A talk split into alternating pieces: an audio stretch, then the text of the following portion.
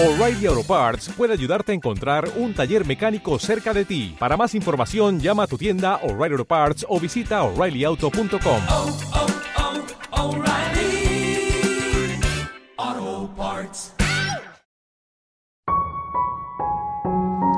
Aquel día, al atardecer, dijo Jesús a sus discípulos, Vamos a la otra orilla. Dejando a la gente se lo llevaron en barca como estaba. Otras barcas lo acompañaban. Se levantó una fuerte tempestad y las olas rompían contra la barca hasta casi llenarla de agua. Él estaba en la popa, dormido sobre un cabezal.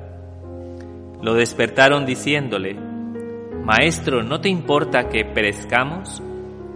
Se puso en pie, increpó al viento y dijo al mar, Silencio, enmudece. El viento cesó y vino una gran calma. Él les dijo, ¿por qué tenéis miedo? ¿Aún no tenéis fe? Se llenaron de miedo y se decían unos a otros, ¿pero quién es este? Hasta el viento y el mar le obedecen. Bueno, hermanos, muy buenos días para todos. Bueno, la reflexión que nos plantea hoy la liturgia de la palabra en este decimosegundo domingo del tiempo ordinario tiene que ver con una imagen, una imagen que no solamente acompaña la sabiduría expresada por Dios a través de la lectura de la palabra, sino que es también una imagen que encontramos en muchísimos momentos del desarrollo de la reflexión del hombre sobre la existencia y especialmente en la poesía.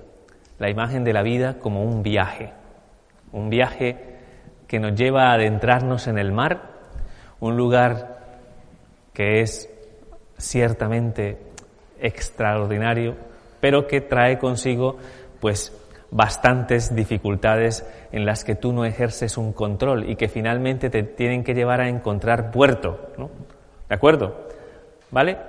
Esta imagen, ¿no? que es la que hemos escuchado en la palabra de Dios, va a alentarnos en algún momento a, a, dar, a darnos cuenta cómo en medio de las circunstancias de la vida tenemos que aprender a tener mucha confianza en Dios, tenemos que fortalecer la fe para poder ¿no? sobreponernos a las muchas dificultades y contrariedades que nos van a ayudar a madurar para que finalmente podamos llegar al ansiado puerto, que para nosotros, evidentemente, tiene que ver con la participación en los bienes eternos junto a Dios. ¿De acuerdo? Entonces es lo que vamos a comentar en este día. La palabra más o menos gira en torno a esta idea, así que pues vamos a adentrarnos directamente con el Evangelio y ya pues dependiendo de lo que vayamos meditando, pues hablaremos tanto la lectura de Job como la segunda lectura de la segunda carta de San Pablo a los cristianos de Corinto. ¿De acuerdo? Bueno, el Evangelio hoy nos presenta una situación muy peculiar. Jesús, ¿no? Va llegando el atardecer, ¿no? Y le dice a sus discípulos que vayan a la otra orilla, ¿no? Con lo cual se embarcan en, las barcas, la redundancia, para llevar a cabo este desplazamiento y este viaje por el mar, ¿vale? Tenemos que ubicarnos primero que todo dentro del contexto del momento, dentro de la situación, es el atardecer. ¿Qué significa que es el atardecer? Que el sol va de caída, ¿no? Por tanto, la luz va dando paso a qué? Va dando paso a la oscuridad, a las tinieblas. Normalmente, a la luz del día podríamos decir que todos nosotros tendríamos un poco el control ¿no? de las situaciones que vivimos, pero la oscuridad siempre suscita para todos nosotros como una sensación de como de desconfianza, como de desasosiego, ¿no? que no tenemos absolutamente todo el control de esa realidad, ¿no? ¿De acuerdo? De hecho, casi siempre se asocia la vida de Dios, ¿no? a donde está la luz y se asocia, ¿no? como el lugar de la prueba, ¿no? a las tinieblas, ¿de acuerdo? porque es un momento en el que todos nosotros experimentamos esa cierta desazón. ¿no? Empieza a caer la tarde, es el atardecer, y cuando ya la oscuridad se está manifestando, pues es cuando viene ese momento ¿no? de ir a la mar, ¿no? de movernos ¿no? en ese plano, en ese itinerario que es al cual el Señor pues, nos va a llevar a cada uno de nosotros para que comprendamos ¿no? la realidad de la vida. ¿De acuerdo? Entonces, la vida es más o menos similar, ¿no? La vida plantea, pues, para todos y cada uno de nosotros, pues, una cierta inquietud, ¿no? Porque en el fondo la vida en sí misma, nuestra existencia, está condicionada por muchísimos factores que no dependen solo de nosotros mismos y en las cuales pues muchas veces nos sentimos como revestidos de una cierta oscuridad, ¿no?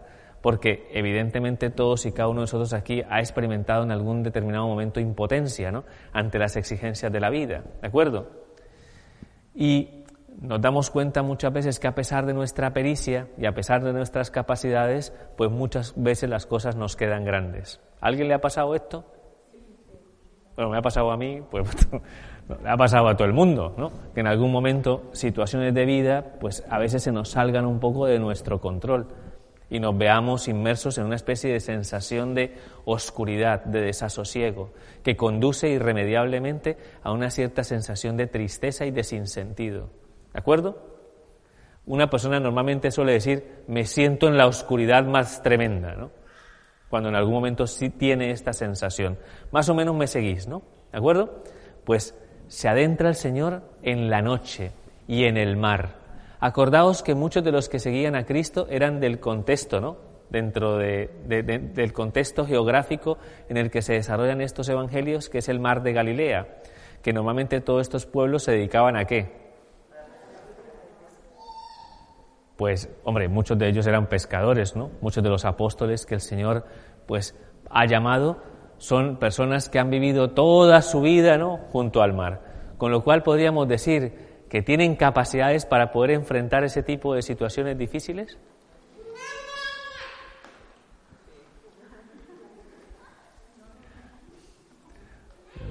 Bueno, de esta situación difícil podremos salir, seguro. Bueno, eran pescadores la gran mayoría de ellos, la gran mayoría de ellos.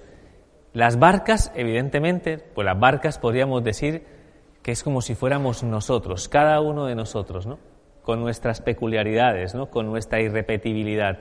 Cada uno de nosotros se adentra ¿no? en el horizonte de ese viaje, ¿no? del viaje de la existencia. Y Jesús, dice la palabra de Dios, va con nosotros en la barca, va con nosotros siempre. Siempre el Señor, de algún modo, no nos deja solos. El Señor siempre nos acompaña él lo dijo en la palabra, yo estaré con vosotros todos los días hasta el fin del mundo. ¿Tenéis esa confianza? Que el Señor está presente en todos los momentos de nuestra vida.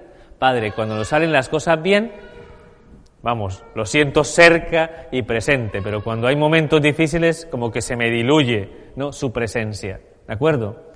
A veces no es tan fácil ¿no? reconocer la presencia del Señor en mi vida. De hecho, la imagen que utiliza hoy la palabra de Dios es extraordinaria. ¿De acuerdo? Están en la mar. De repente llega un viento que pone el mar revuelto, ¿no? Tan revuelto estaba que las olas incluso llegaban a superar la barca y la barca se llenaba de agua. Por más pericia que tenían estos que eran de algún modo pescadores, se dan cuenta en un determinado momento que aquí, que de esta no van a salir tienen miedo a zozobrar, tienen miedo a que en algún momento se hundan ¿no? en las aguas del mar de Galilea. Y solo en ese momento se percatan que hay alguien que permanece dormido en popa. ¿Quién es? El maestro, que está durmiendo mientras ellos están luchando y combatiendo ante las exigencias que plantea esta situación, esta tempestad, esta tormenta, ¿no? que en ese momento los lleva en una situación de vilo, ¿no? de se nos va la vida, ¿no?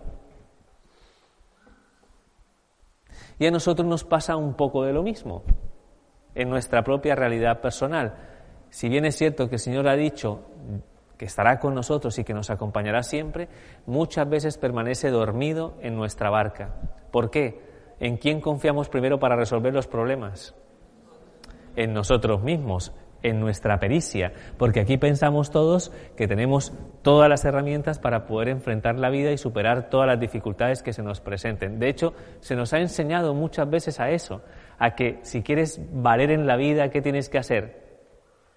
Tienes que luchar contra toda adversidad, tienes que superar todos los obstáculos, tienes que ser capaz de tener un control sobre todos los aspectos de tu vida. De lo contrario, ¿qué eres?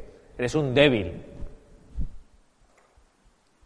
por eso siempre de algún modo se nos refuerza mucho la voluntad, se nos, refuerza muchísimo, tú lo puedes. Tú lo puedes. ¿Cuál es el lema de Nike? ¿Cuál es el lema de Nike? Just do it. ¿no? O sea, tú puedes hacerlo, tío, que tú puedes. Padre, ¿no podemos de alguna manera plantearnos esto en la existencia? ¿No deberíamos fortalecer nuestra determinación y nuestra voluntad? Sí. Ciertamente, de algún modo no os estoy diciendo que seáis unos holgazanes, ¿no? que os quedéis siempre esperando, ¿no? sentados en un sofá, que la vida ¿no? en algún momento os conduzca y os guíe. Por supuesto que necesitamos determinación, pero necesitamos determinación dentro de la consideración de nuestros límites. ¿Qué quiere decir? Que aunque de algún modo tengamos la determinación de enfrentar la existencia, tenemos que reconocer nuestras limitaciones porque entonces no recurriríamos a herramientas que en algún momento nos puedan echar una mano y nos puedan ayudar. Si piensas que lo puedes todo, o aquel que piensa que yo me lo, yo me lo guiso, yo me lo cocino, yo me lo... O sea, que todo lo hago yo, en algún momento se va a dar cuenta que va a haber una limitación en la cual vas a encontrarte cara a cara con la limitación de nuestra condición humana.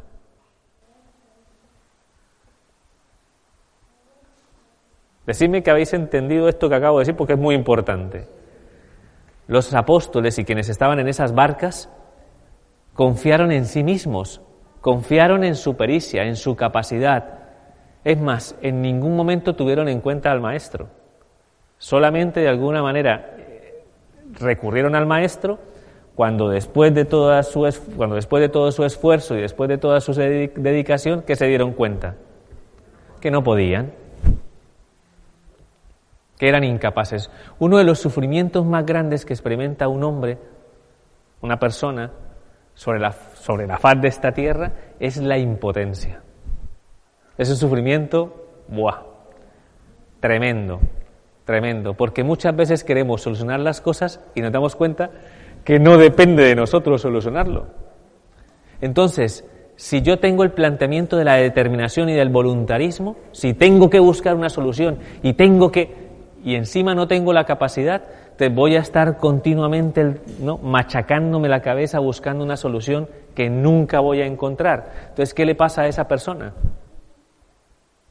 Se desgasta, primero que todo. Segundo, se desespera. Tercero, se amarga y se entristece. Cuarto, pierde completamente el sentido de la vida. Entonces es bastante, si os dais cuenta, el no manejar adecuadamente las situaciones de impotencia, pues genera en nosotros la sensación de que vamos a sucumbir y a zozobrar que nos vamos a hundir. La gente suele decirlo, estoy hundido, Padre, estoy hundido. ¿Qué es lo que me está diciendo una persona que me dice, estoy hundido? ¿Qué dice una persona cuando expresa esto? Que no puedo más, estoy derrotado, no sé cómo hacer, o sea, no encuentro luz, o sea, así me encuentro, hundido. En ese momento de desesperación, de angustia, los apóstoles, ¡ostras! Bueno, no dijeron ostras, pero... ¡Hala! ¿Mm? Tampoco dijeron No sé cuál sería la, la mejor interjección hebrea en ese momento, pero se dijeron, ¡ay, aquí está el Señor! o sea, aquí está el Señor que está dormido. ¿Qué es lo que está dormido en nosotros cuando se da esa situación de impotencia? Lo que está dormido en nosotros es la confianza, la fe, la seguridad, la certeza que no hay nada que acontezca en nuestra vida que no dependa de la voluntad permisiva de Dios. Ni un solo cabello de vuestra cabeza se cae si no es por voluntad de Dios. Ni uno solo aunque algunos ya... Pues ya la voluntad permisiva de Dios ya actuó totalmente, en otros va de camino. Ni un solo pelo de vuestra cabeza se cae si no es por voluntad de Dios. Fijaos habéis escuchado el texto de Job. Es un texto muy bueno, es un texto que habla también del mar, pero es en otro contexto, ¿de acuerdo? Ya sabéis la historia de Job, ¿no? Es una historia, vamos, fascinante en las Sagradas Escrituras. Job es un hombre justo, todo lo que hace lo hace conforme a la voluntad de Dios y Dios, por esa conformidad con su, con su voluntad, le ofrece un, un sinnúmero de bendiciones, familia, tierras, ganado, en fin. Es una historia en la que en algún momento se plantea algo que puede parecer paradójico y es una persona que en algún momento hace la voluntad de Dios, que es justa y tal, de repente se encuentra con un montón de infortunios, de dificultades y de problemas parece que se da dentro de un contexto de prueba, ¿no?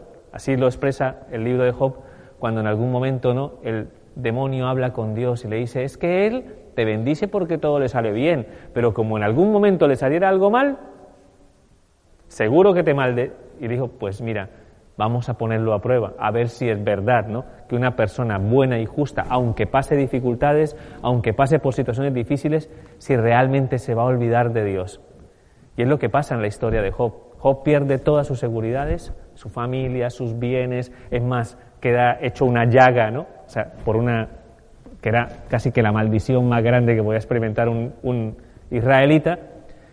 ¿Y Job murmura de Dios? No. Y vienen unos amigos suyos ¿no? a convencerle de que acepte que todo eso le viene porque es un pecador, porque no ha hecho lo que a Dios le agrada porque nosotros, o al menos en el contexto del Antiguo Testamento, siempre asociaríamos los males, las dificultades, las pruebas a un castigo divino. Ah, escuchas a la gente, ¿qué habré hecho yo para que Dios me haga esto? ¿Qué habré hecho yo? Porque siempre, de algún modo, la consideración del mal, de la contrariedad, de la dificultad, nos parece que es un castigo. Entonces esos amigos intentan convencer a Job, Job, que habrás hecho algo, tío. No, sin el tío. Habrá hecho, habrá, algo habrás hecho en tu vida para merecer lo que estás viviendo. Y Job se defiende y se ampara de alguna manera y, y intenta fiarse de Dios. En ese intento de fiarse de Dios es cuando Dios le intenta transmitir a Job que nada, absolutamente nada de lo que hay en nuestra creación, nada, está por encima ¿no? de su voluntad todopoderosa. De hecho, pone el ejemplo del mar, que por eso sale hoy en el contexto del, Evangelio que hemos escuchado. Dice, mira, el mar parece que es muy... Dicen que hay que tener respeto al mar, ¿no? Porque el mar es muy... Es muy traicionero, es muy impredecible y tal. Y a veces cuando el mar se levanta con su ímpetu, con su soberbia, con su orgullo, que quiere arremeter contra todo, mira, yo lo pongo aquí hasta la orilla. le dice Dios, ¿no? Yo le pongo el límite y le digo, mar, hasta aquí. Y hasta aquí llegas. Y en tu esfuerzo con tus olas, llegas hasta la orilla. Y hasta ahí llega tu poder. Porque es el poder que yo te he dado, ¿no? Porque es el límite al cual tú llegas. Es lo que le está diciendo Dios a Job. ¿Por qué se lo está diciendo? ¿Por qué le está diciendo esto a Job? ¿Para sostenerlo en qué? en la confianza y en la fe, para que no dude un solo instante, un solo instante, que todo cuanto acontece a nuestro alrededor, por terrible que parezca, por difícil que en algún momento tengamos que enfrentar ese tipo de situaciones, hay algo que de alguna manera siempre responde a una sabiduría que nos trasciende, a un control que no depende de nosotros y a una voluntad ¿no? que de alguna manera lo rige todo lo rige todo con justicia y santidad. Todo cuanto acontece en nuestra existencia, todo, todo, de algún modo manifiesta ¿no? la voluntad de Dios de conducirnos a nosotros a través ¿no? de todas esas pruebas y dificultades por un camino de purificación y por un camino de salvación. Por tanto, no sorprendemos a Dios. Dios no se levanta ningún día por la mañana, principalmente porque no duerme, pero no se levanta ningún día por la mañana diciendo, madre mía, madre mía lo que ha hecho María Dolores hoy. Me ha sorprendido. Yo no me esperaba esto de ella. ¿Me explico? A Dios no le sorprendemos. Dios lo conoce todo y la onda todo, con su sabiduría infinita. Lo cual quiere decir que nada se escapa de su voluntad y de su dominio. Entonces, al decirle esto a Job, Job, estás pasando por múltiples pruebas, por múltiples dificultades, no tienes ni idea por qué, pero yo solamente te pido algo, fíate, confía en mí. La confianza de Dios le va a llevar, ¿no? La confianza en Dios va a llevar a que Job permanezca firme en su determinación de no murmurar contra Dios, sigue bendiciéndolo, sigue de alguna manera, ¿no? apoyándose en él y al final Dios le concede muchísimo más de lo que tenía, por su perseverancia y por su constancia en medio de la prueba, para demostrar que aunque el justo sufra muchos males, de todos lo libra el Señor. Es un poco la conclusión a la que llega ¿no? este texto del libro de Job. Nunca plantea el porqué de ese sufrimiento, el porqué de esa exigencia, el porqué de esa prueba, más allá ¿no? de la prueba de fidelidad y de amor ¿no? a la que es sometido el justo Job, pero ciertamente nos ayuda a comprender que un justo, que una persona que en algún momento hace las cosas bien, puede encontrarse con una situación difícil, exigente, ardua. ¿De acuerdo? Y que a pesar de encontrarse con ello, Dios está de algún modo ahí siempre presente para ordenar nuestra vida y para otorgarnos a todos nosotros un sentido concreto, para que nos preguntemos qué es lo que Dios está trabajando en mi vida ¿no? a través de esa experiencia que yo estoy viviendo. ¿Es eso o la desesperación? ¿Es eso o el sinsentido? Pero requiere fe y requiere confianza.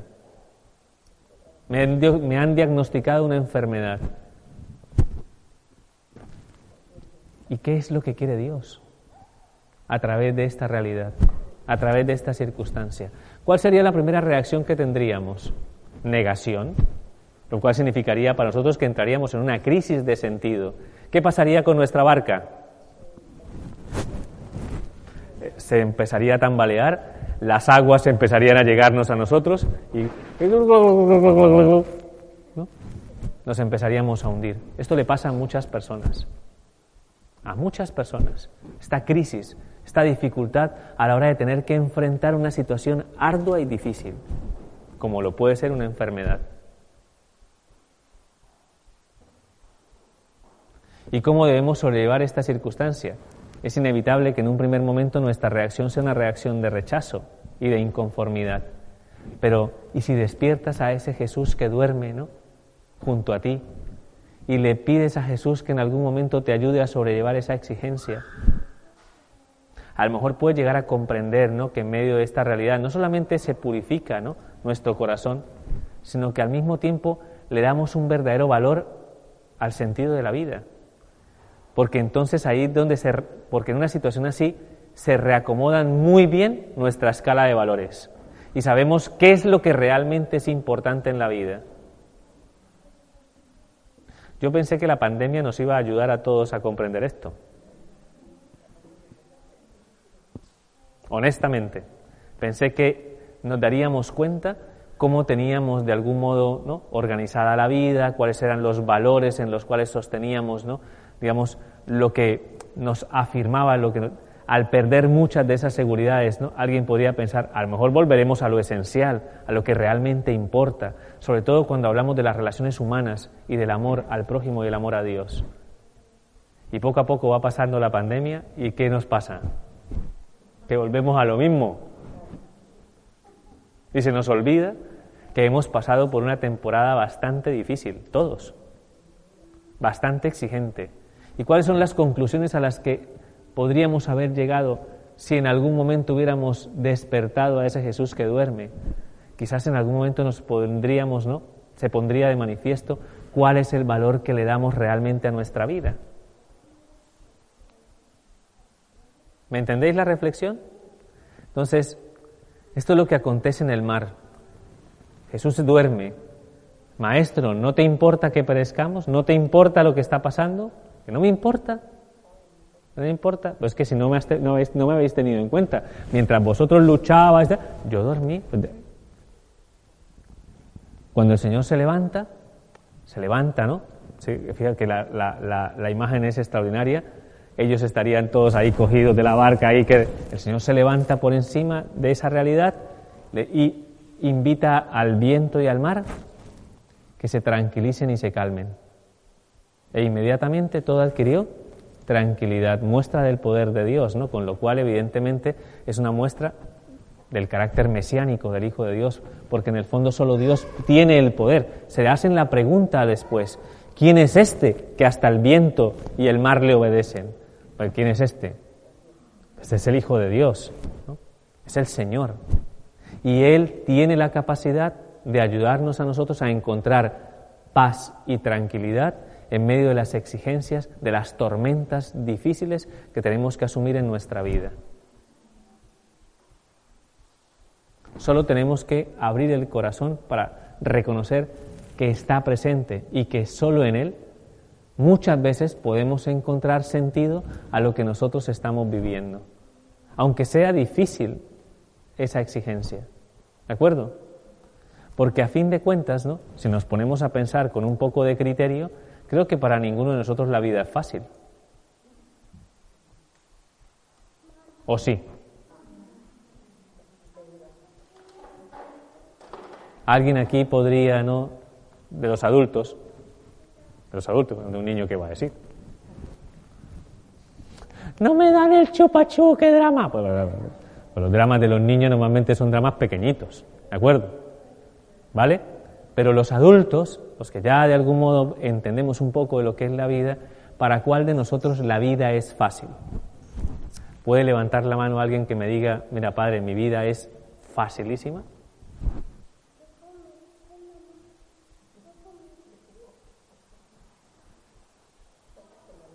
Hombre, para el cura la vida no es fácil, ¿eh? la vida no es fácil. Plantea muchas exigencias. Y tendríamos una opción, negarlo y huir de la realidad, que es algo que hace mucha gente cuando se enfrenta a este tipo de problemas. Parece que es mucho más fácil borrarse cuando hay una adversidad, cuando hay un problema, cuando hay una dificultad. Cuando hay mucho nihilismo, nos parece que la mejor opción es borrarnos. Y experimentamos una tentación muy grande de nihilismo y de sinsentido. Para muchas personas es negar la realidad. ¿A fuerza de qué? A escapar de la realidad. Si estoy borracho no hay realidad. Si estoy drogado no hay realidad. Si estoy de alguna manera no, pues condicionado por cualquier otro tipo de distracción que casi que se convierta en una esclavitud, una dependencia para mí, casi que no me acuerdo que hay realidad, solo que la realidad siempre está. Y eso implica o que tienes que vivir todo el tiempo borracho, todo el tiempo drogado o todo el tiempo alienado, o tendrás algún día que enfrentar la realidad de la vida. Porque podemos escapar de esa exigencia.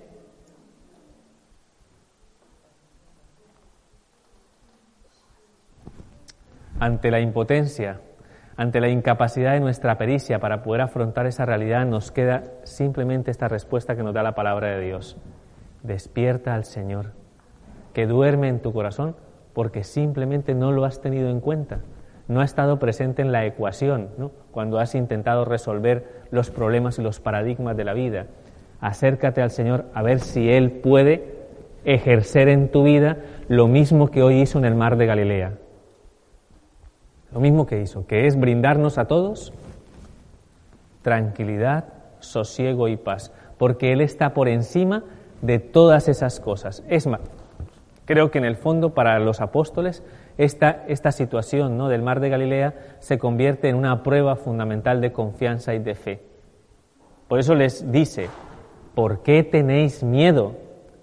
¿Por qué tenéis miedo? ¿Por qué tenéis desconfianza? ¿Por qué no tenéis fe? se los recrimina. Y no es lo que en algún determinado momento podríamos todos y cada uno de nosotros pensar que nos diría el Señor en medio de las tribulaciones y de los sufrimientos que experimentamos ante la impotencia. ¿A qué es lo que temes cuando en algún momento algo se te sale de tus manos? ¿A qué es lo que temes? ¿A que tú no puedas En el fondo, ¿dónde, dónde se, ¿de dónde se nutre ese miedo? De tu amor propio, de tu orgullo. Como no puedes, entonces te entra te entra el temor. Pero ¿y si le pides a Dios que en algún momento venga en auxilio de tu debilidad? El Señor no te ofrecerá lo que le dijo a los apóstoles cuando resucitó de entre los muertos, paz a vosotros. ¿No nos podría ayudar a comprender cómo asumir cada problema, cada dificultad? Es más, los autores espirituales llegan a decir algo que me parece extraordinario. Dicen, si tu problema no, si tu problema no tiene solución, no, si tu problema tiene solución, ¿de qué te preocupas? ¿Por qué te angustias? Y si tu problema no tiene solución, ¿de qué te preocupas y de qué te angustias? si es que no tiene solución. Al menos en ti. ¿Cuántos de nosotros nos hemos agobiado, nos hemos hecho, vamos,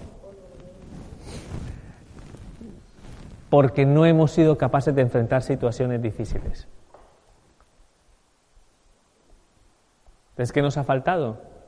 Nos ha faltado confianza, nos ha faltado fe, nos hemos dejado mover por el miedo y aquí necesitamos revitalizar algo que es muy importante, que es el hecho de que si realmente tenemos a un Dios que es Padre, que es providente, que es sabiduría infinita, y yo cuando digo esto, no pierdo en el horizonte de mi reflexión aquel que se pregunta, Padre, ¿cómo Dios permite las situaciones que normalmente siempre nos escandalizan y nos llenan de profunda conmoción? Que muchas veces nos hace dudar de esa presencia y de ese Dios. ¿No os pasa a vosotros? Yo por compartir fundamentalmente una cosa muy reciente, una cosa muy reciente, ¿no? La situación esta, de Tenerife, ¿no? O sea, a mí esto me sobrecoge, honestamente. Me sobrecoge. O sea, no puedo, o sea, no puedo pasar más allá de mi limitación a la hora de no comprenderlo. No sé si alguien lo comprende, pero honestamente, o sea, yo me quedo con una sensación de cómo de alguna manera, ¿no? Se puede dar una circunstancia así. ¿Y dónde está Dios? ¿No? ¿Dónde está Dios?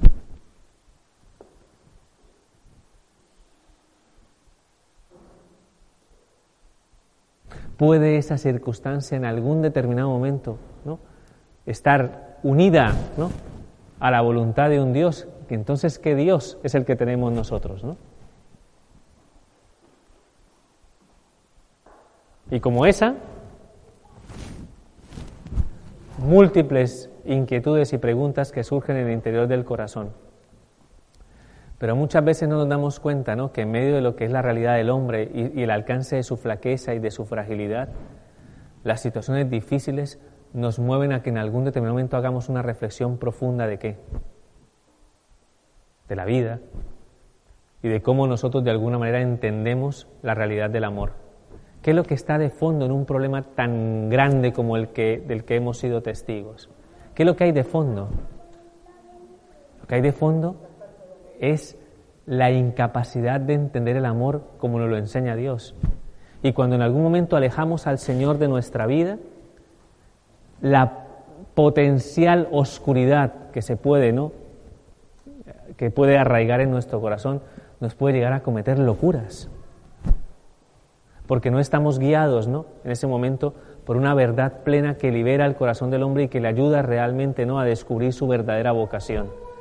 Cada uno de nosotros potencialmente podría sacar lo peor de sí mismo si en algún determinado momento la oscuridad ¿no? habitara en lo profundo de nuestro ser. Entonces, ¿todo esto a qué nos mueve? ¿A qué nos mueve interiormente? Porque yo ese día me estaba revuelto por dentro. ¿A qué nos mueve esa realidad? A pensar de algún modo cada uno de nosotros que potencialmente, repito, potencialmente tenemos la posibilidad de que se manifieste el lado oscuro de la fuerza. ¿Me explico? Los frikis de Star Wars me entienden, ¿no? O sea, que se puede manifestar lo peor de nosotros. Entonces hay algo que en algún momento se tiene que sostener, ¿no? Es la necesidad de que ese Señor no duerma en mi vida explico? Y de que ese Señor se haga presente y que la fe alimente en mí el deseo ¿no? fundamental de que haya justicia verdadera en este mundo. Es la mejor forma de proteger a los más indefensos. Es la mejor manera de proteger a las personas que sufren tantas injusticias el que reine el amor en medio de este mundo. Y ese es nuestro compromiso. Cuando tenemos que enfrentar ese tipo de situaciones, no es para que nosotros también nos hundamos en las aguas, sino para que en algún momento nuestra respuesta sea una respuesta de compromiso ante la vida y ante el mundo. Porque también tenemos la capacidad y el potencial de sacar lo mejor de nosotros mismos, porque podemos ser santos. Y la santidad es una respuesta a la provocación del mal. Y eso no lo tengo que pedir de alguna manera, ¿no? Para los que están a mi alrededor. ¿Quién es el que tiene que asumir esta responsabilidad frente a la vida? Para que en el mundo no triunfe el mal, para que en el mundo no triunfe la oscuridad, necesitas o necesitamos ser luz. ¿Y cuál es la mejor manera de honrar a esas criaturas? Pensadlo. ¿Cuál es la mejor manera de honrarlas? Que su vida no caiga en saco roto, que su vida deje en nosotros de algún modo una huella, una huella de compromiso ante lo que significa para nosotros verdaderamente la expresión de la verdadera humanidad, de una humanidad que ha sido regenerada en Cristo, como dice hoy la carta de San Pablo a los Corintios. ¿Os dais cuenta que Él ha muerto por vosotros, que ha entregado su vida por vosotros? Ya no sois de alguna manera esclavos, Tenéis ahora la posibilidad ¿no? de recibir una gracia que brota fundamentalmente de su misterio pascual y que hace que en algún determinado momento ¿no? se robustezca, se revitalice toda nuestra capacidad de amar. Lo viejo ha, lo viejo ha quedado atrás, lo nuevo ha comenzado. Somos criaturas nuevas. Podemos levantarnos de cualquier situación por difícil que parezca. ¿Por qué? Porque ¿qué nos precede? Nos precede el amor de Dios y nos apremia. ¿Nos apremia a qué? A dar una respuesta definitiva con nuestra vida de que realmente si Dios está con nosotros, significa, si el Señor está presente en nuestra vida, significa que vamos a sacar lo mejor de nosotros mismos. ¿Y estáis dispuestos a eso? Solo podemos cambiar las estructuras vergonzosas ¿no? a las que estamos sometidos en nuestro mundo si nos comprometemos verdaderamente a hacer que ese amor de Cristo se manifieste en nuestra vida. Solo así podríamos hacer que esas grandes tormentas ¿no? que, que nos vapulean y que nos revuelven por dentro, solo podríamos, ¿no? a través de esa fuerza, encontrar la serenidad, la calma y la paz que necesita nuestro corazón. Yo os invito a que no os cerréis de corazón a abrir, ¿no? sobre todo, mira, a muchos de nosotros yo creo que nos ha pasado esto en la vida, ¿no? Que hemos descubierto realmente la presencia del Señor porque la estamos pasando mal. No, la gran mayoría, no digo todos. Pero es cuando muchas veces parece que buscamos a Dios, ¿no? ¿Ya? Entonces vamos a confiar, vamos a pedir esa gracia, que podamos vencer el miedo, que podamos vencer el temor, que nos adentremos ¿no? en el camino de la confianza y del abandono y que podamos hacernos esa pregunta, una pregunta siempre necesaria. Señor, ¿qué es lo que estás trabajando en mí? ¿Qué es lo que quieres ¿no? producir en mí? a través de esto que estoy viviendo, a través de esta dificultad, a través de esta contrariedad, a través de esta crisis, a través de esta enfermedad, a través de la muerte de esta persona querida, a través ¿no? de todos los, los signos de oscuridad que están presentes en el mundo. ¿Qué es lo que en algún momento ¿Qué es lo que yo debo asumir? ¿Cómo debo moverme por en medio de esas tempestades y esas dificultades que asolan nuestra vida? Y estoy convencido que el Señor siempre tendrá una palabra, una respuesta para darle tranquilidad y sosiego a nuestro corazón. Simplemente despertadlo, despertad en la fe, despertad en la confianza y que el Señor realmente se haga presente en nuestra vida. Solo así tendremos paz. Y no es una paz como la ofrece el mundo, porque la paz que ofrece el mundo sería, no hay problema, no hay problema, no pasa nada. A veces se nos vende mucho esa esa idea de que si en algún determinado momento eres capaz de escapar de la realidad y abstraerte en ti mismo, las cosas no te van a afectar. Las cosas no te van a afectar. Aún no me afectan. Aún, aún nada me toca. Mm, yo mantengo. Mm. Llegó mi suegra. No. La vida, en la vida la paz que Cristo nos ofrece es una paz en el crisol, en la circunstancia que vivimos. No hay más realismo que el cristianismo. No hay una respuesta más eficaz, más eficaz a la exigencia que produce la contrariedad, que el hecho de mirar la cara a cara y descubrir en esa realidad el proceso de maduración y de crecimiento de nuestra vida. Por eso no hay que huir de la realidad, hay que enfrentarla con todas sus consecuencias. Vamos a, vamos a derramar lágrimas, sí, benditas lágrimas. Y no soy pesimista, también tendremos alegrías, y muchas. Pero de algún modo necesitamos ¿no? no considerar que la vida solo es buena cuando todo de alguna manera nos sonríe. Necesitamos que la vida sea buena siempre para ser digna de ser vivida. Porque yo quisiera consumir los años de mi vida de esa manera. Confiando que en todo, que en todo Dios manifiesta la grandeza de su poder y que en todo se da un crecimiento y una maduración en nuestra vida. Yo lo puedo testificar, ¿no? Puedo afirmar. ¿Cuándo el Padre Francisco ha crecido más? Cuando ha tenido que soportar pruebas más difíciles. Eso yo lo tengo claro en mi vida. Os lo comunico de esa manera. No sé. ¿Cuándo ha crecido más el Padre? Cuando fue a Bora Bora de vacaciones. Uh, fue un subidón espiritual para el padre. No nadie me mire como, ha sido a de vaca. No, no. Yo lo he visto por fotos, ¿eh? Así que. Pero uno puede pensar esa circunstancia y decir, es que, no, no, son los momentos difíciles, son los momentos de prueba los que te ayudan a ti a crecer, a madurar y a sacar lo mejor de ti mismo. Si veis la historia de santidad, si veis a los santos, los santos no fueron santos porque la pasaran, no. Todo era, sí, estoy aquí en los... Que mucha gente piensa, ¿no? Que en algún momento, pues la santidad es como, como una especie de sensación de misticismo y de... Ah, ¿No? Que todo es maravilloso y bonito, ¿no? Una prueba más del Señor, bendito sea. O sea, Mira una por... por Dios, mirad la historia de la santidad. Todos los santos fueron pulidos y purificados en el crisol. Por eso Cristo cuando nos invita a seguirle, nos dice, venid, o sea, el que quiera seguirme, que venga en la gloria. No, no, que coja su cruz y me siga. Y, y necesito transmitiros de todo corazón ese fortalecimiento de nuestra, de lo que somos como personas, porque cada día somos una sociedad más débil. Cada día somos una sociedad ¿no? que no sabe cómo enfrentar los problemas. Somos una sociedad enferma, psíquicamente una sociedad enferma.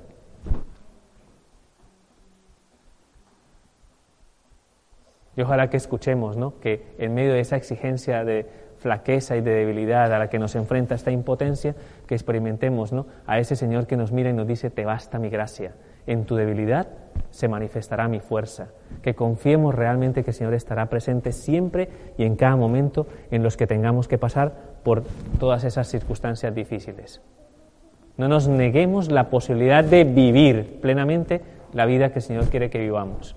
Exigente, pero vale la pena. Como vale la pena el matrimonio, como vale la pena el ser cristianos, como vale la pena enfrentar la difícil ¿no? El difícil testimonio de la honradez, de la justicia, de la bondad, de todo aquello que representa, ¿no? de algún modo, la apertura de nuestro corazón a lo espiritual. Quien se decida a hacer las cosas así va a tener problemas. O lo otro es que no quieras tener problemas y que te dé todo igual. Entonces, ¿qué preferís? Yo preferiría que vivierais. hay que vivir. Y hay que enfrentar esa realidad. Y hay que comprometerse. Y hay que, y hay que vivir la vida.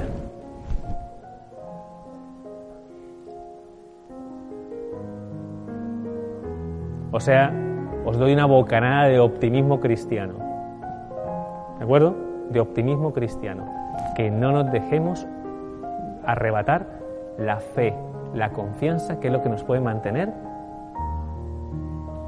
a flote, para que no caigamos en la tentación de hundirnos en la desesperanza, en la oscuridad y en el desasosiego de la vida, porque ahí es donde nos quiere llevar el enemigo de nuestras almas. Así que ya está, ya, me pasó el subidón. Ya. Los efectos de la pastilla, ya, ya, hasta aquí, hasta aquí me llegaron. Así que vamos a pedir especialmente esta gracia al Señor, nos encomendamos a la Santísima Virgen María y le pedimos, yo pido de todo corazón que experimentéis ese consuelo, sobre todo aquellos que estáis pasando pruebas difíciles. Pido al Señor que de alguna manera ¿no? sea fuente de consuelo y de esperanza para todos nosotros y que nos dé vitalidad, que nos dé esperanza, que nos dé confianza y que nos apoyemos mutuamente los unos a los otros. Si ves que una persona a tu lado está sufriendo y la está pasando mal, dale una bocanada, una bocanada de optimismo y de fortalecimiento y sobre todo de realismo, de aceptación de las cosas, para que podamos sostener a aquellos que en algún determinado momento se sienten más derruidos o más destruidos, como consecuencia de todas las exigencias y las pruebas que muchas veces sobrellevamos de mala manera. ¿De acuerdo? Así que mucho ánimo, hermanos, tenemos mucha tarea, mucha tarea, ni más ni menos que la tarea de la vida. Así que que lleguemos todos a feliz puerto y que finalmente podamos, ¿no? En algún momento decir, ha valido la pena este viaje. Ha valido la pena este viaje. Porque es un viaje, acordado, ¿no? Estamos de camino. O sea, que ha valido la pena este viaje. Gloria al Padre, al Hijo y al Espíritu Santo.